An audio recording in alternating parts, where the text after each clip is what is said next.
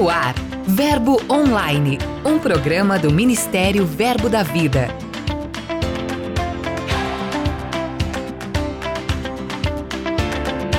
Olá, queridos, graça e paz.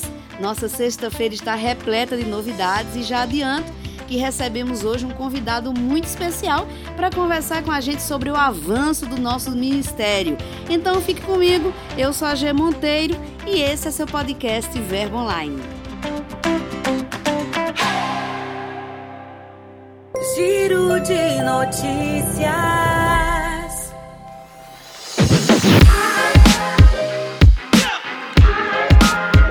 Nosso giro começa no continente europeu, em Leiria, Portugal. O Departamento de Jovens Malta realizou uma série de ensinamentos sobre o que é a cultura do Reino de Deus. A cada culto havia um tema a ser tratado sobre o assunto e no final os jovens desfrutaram de um evangelismo para pôr em prática tudo o que aprenderam. Todas as informações estão disponíveis em nosso portal.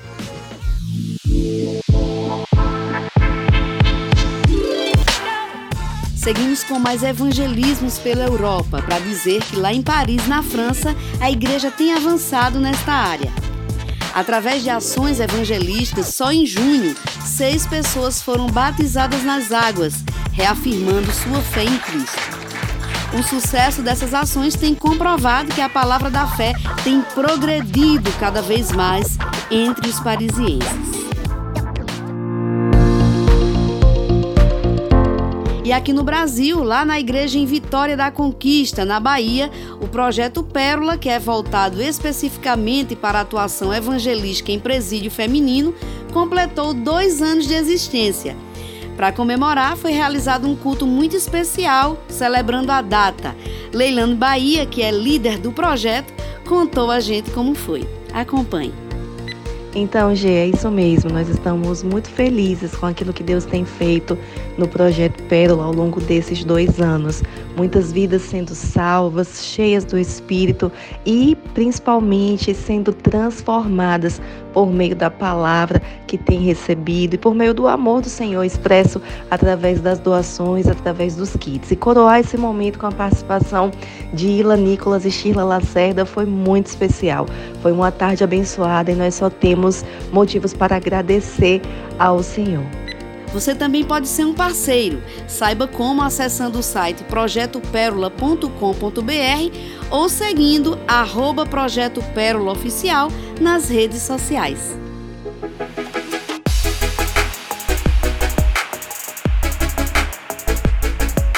E para finalizar o nosso giro, como não comentar a Conferência de Ministros Nordeste ocorrida na sede aqui em Campina Grande, na Paraíba, no último final de semana?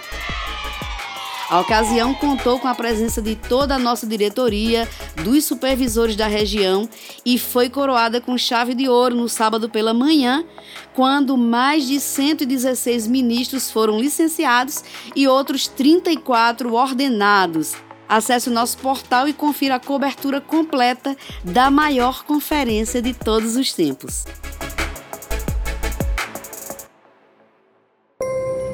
Dica de leitura.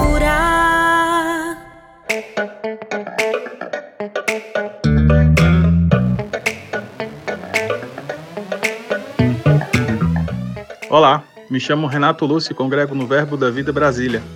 E minha dica de leitura é Segredos para uma Poderosa Oração da Patsy Camanete. Nesse livro você irá conhecer o poder da oração e sua eficácia e também vai conhecer o melhor tipo de oração para cada situação de sua vida. Realmente é um livro que te equipa de conhecimento e instruções poderosas. Muito obrigada, Renato Lúcio, pela sua participação. O livro indicado é incrível, gente. Se eu fosse vocês, eu não ficaria de fora. Então, passe em uma das nossas livrarias ou confira no site verboshop.com.br.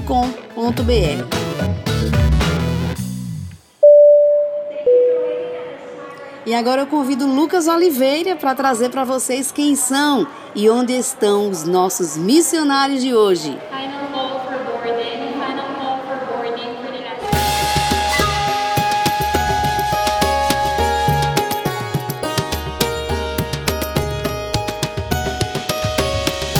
Monteiro! Hoje vamos saber notícias dos nossos missionários Jean e Elza. Apesar de terem o Chile como base, a família está em outras terras. E este momento estamos na Bolívia dando um treinamento para os professores do departamento infantil na Igreja Verbo da Vida, na cidade de Cochabamba, que é liderada pelo pastor José Henrique e sua esposa Patrícia. Também o pastor Jean está passando pelas igrejas, ministrando e edificando os irmãos. Nossos filhos, o Tiago e Israel, também estão servindo ao Senhor. Israel está em Santiago, é, servindo na igreja Verbo da Vida, no Ministério de Alabança, e Tiago está em Campina Grande, estudando na Escola de Missões. Que família inspiradora! Só lembrando que o Dia Verbo da Vida de Missões deste ano tem como foco desbravar as Américas.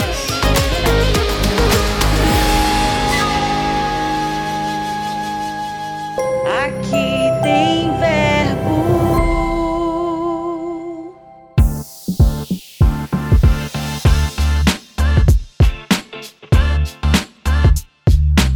Olá, queridos, graças e paz. Aqui quem fala é Pastor Paulo. Aqui tem verbo em Taperoá, hein? Glória a Deus, o Senhor tem nos, nos abençoado bastante nessa cidade que mana leite e mel. Tem um povo poderoso, uma igreja fervorosa, uma igreja acolhedora, uma igreja relevante na cidade. Graças a Deus temos né, levado a palavra do Senhor, a palavra da fé nos lares através do projeto que temos conhecido como LCC, que traduzido significa dizer levando Cristo em casa. E temos também movimentado a igreja com um projeto social com o nome Maná, semeando né, vidas, doe alimentos. Esse é o nosso projeto social e graças a Deus o Senhor tem nos acrescentado muito. Temos avançado nessa cidade, vamos avançar mais e mais. Fiquem em paz, queridos. Pastor Paulo, agradeço muito pela sua participação. Desde já desejo ainda mais avanço e crescimento para a obra e para todos os irmãos aí em Taperoá. Entrevista.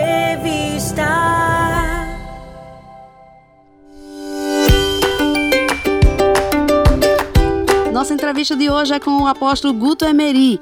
Vamos conversar um pouquinho sobre as novidades do Ministério Verbo da Vida e também sobre a Conferência Nordeste. Olá, apóstolo, bem-vindo ao Verbo Online. Olá, Geniceu, prazer imenso estar aqui com vocês e também com os ouvintes do Verbo Online. O senhor chegou recentemente da Polônia, teve a oportunidade de conhecer no local o projeto Paz em Meio à Guerra. Eu gostaria que o senhor contasse um pouco para a gente como foi vivenciar essa experiência junto aos refugiados ucranianos e também a Luísa Emery e Danilo Queiroga, os missionários que estão liderando a obra local. Então, na verdade, eu não tinha assim pretensão de ir lá não. Mas Suelen ficou falando comigo, dizendo assim, seria muito interessante se você desse um pulinho lá, né, para ver Luísa, para ver a obra. E a gente se organizou depois da conferência lá da Europa, né, que por sinal foi maravilhosa. É, juntamos todos os nossos ministros lá da Europa e a gente ficou muito feliz com o crescimento de, de todo o verbo da vida lá naquela região. Aí logo depois nós fomos eu, Gleison, é, Renato e Jen para a Polônia. Aí o encontro no aeroporto foi emocionante, né? Porque fazia o que quase quatro meses que a gente não se via, né? Luísa, é, nosso netinho nasceu e ela como titia não tinha ainda visto o Augusto, né? Que nasceu. Então a gente foi, um emo, emocionante o, o encontro e prosseguimos de Varsóvia lá para a cidade onde temos a, a base onde estamos a, recebendo as ucran os ucranianos, né? Lá, assim, eu fiquei impressionado com o trabalho, com a rotina deles, com o roteiro que eles também prepararam para a gente. É bem impressionante ver como as, as pessoas já estão famintas pelo Evangelho, né? Tem algumas reuniões que ah, elas fazem lá, eles fazem lá, que ah, alguns ucranianos já conseguiram emprego e não estão conseguindo participar, mas elas ficam procurando saber como foi a reunião, o que foi tratado na reunião. Olha, foi uma experiência para mim maravilhosa.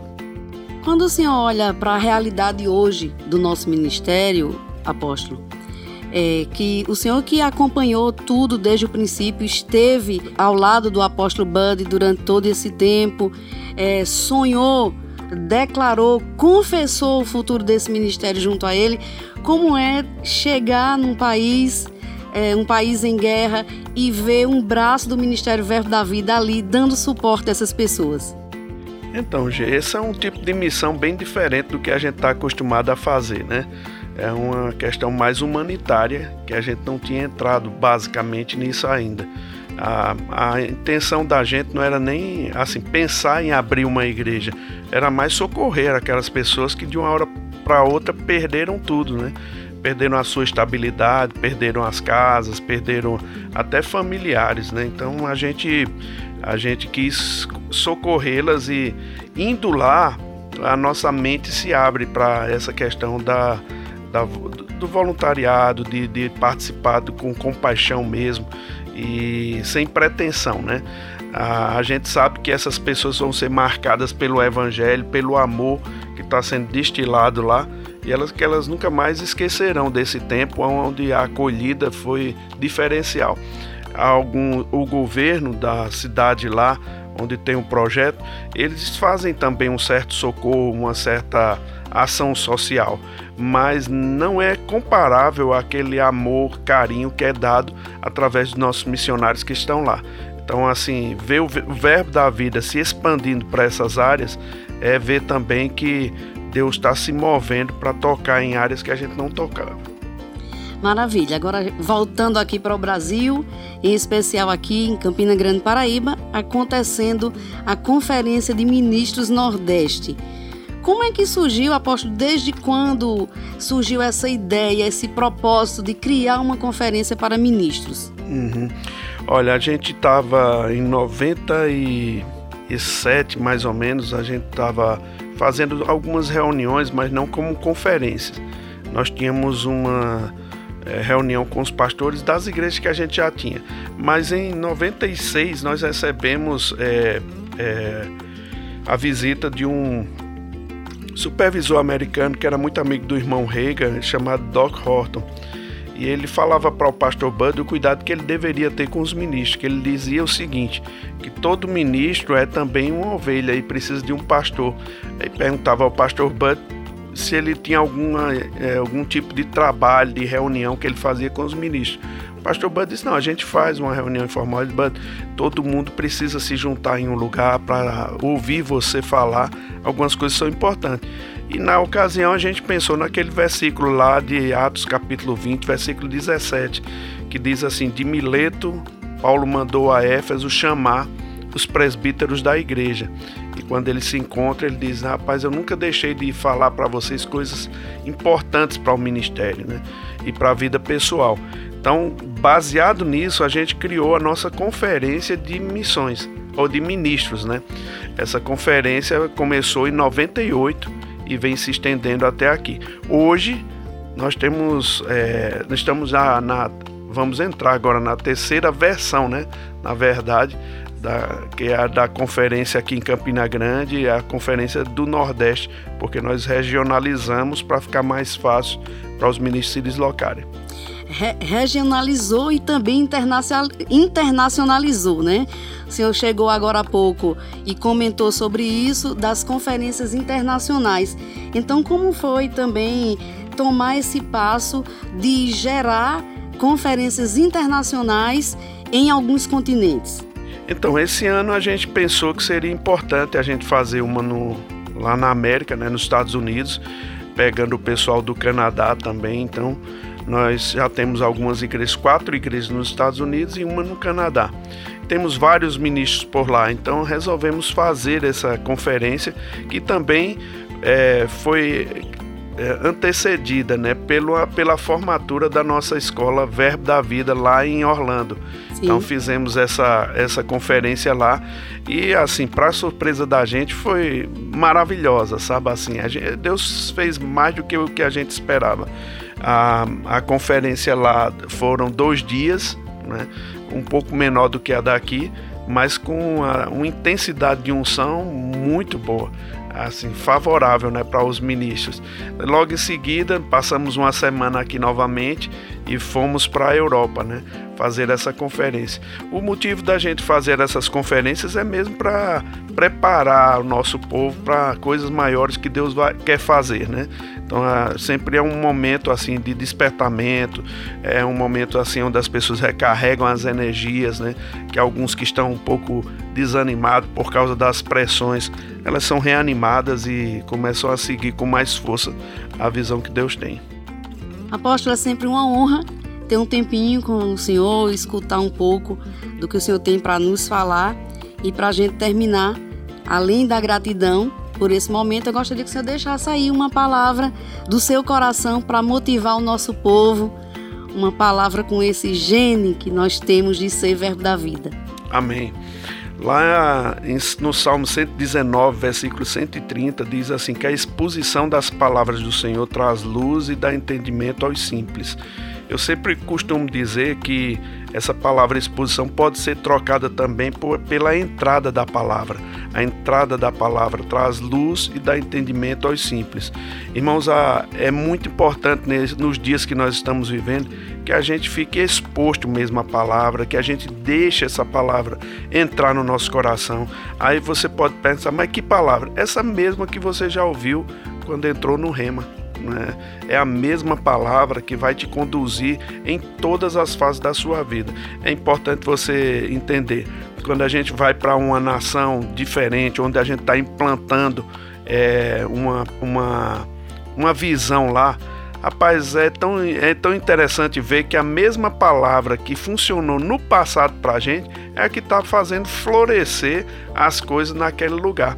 Né? Não, não existe diferença. Se você usar as mesmas, as mesmas experiências do passado com a palavra, esses resultados vão chegar. Eu costumo dizer que as, experi a, a, as experiências, na verdade, né, elas são as mesmas, agora os personagens eles mudam. Né?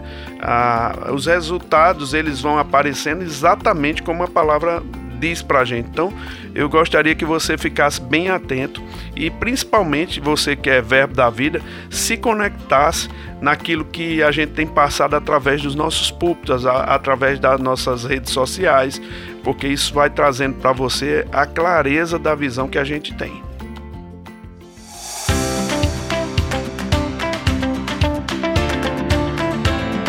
O Verbo Online de hoje fica por aqui mas você sabe que nosso portal tem muito mais. Leia nossos blogs, as mensagens, curta e compartilhe os posts nas mídias sociais. Participe do Verbo Online também, envie sua mensagem, conte pra gente de qual cidade você ouve o programa. Sugira conteúdos, é só enviar e-mail para redacan@verbodavida.com. Eu também vou ficando por aqui, mas declaro um dia abençoado para você. Tenha fé, lembre-se sempre de que tudo passa e que a graça de Deus nos basta. Eu sou a Gé Monteiro e esse é o seu podcast Verbo Online.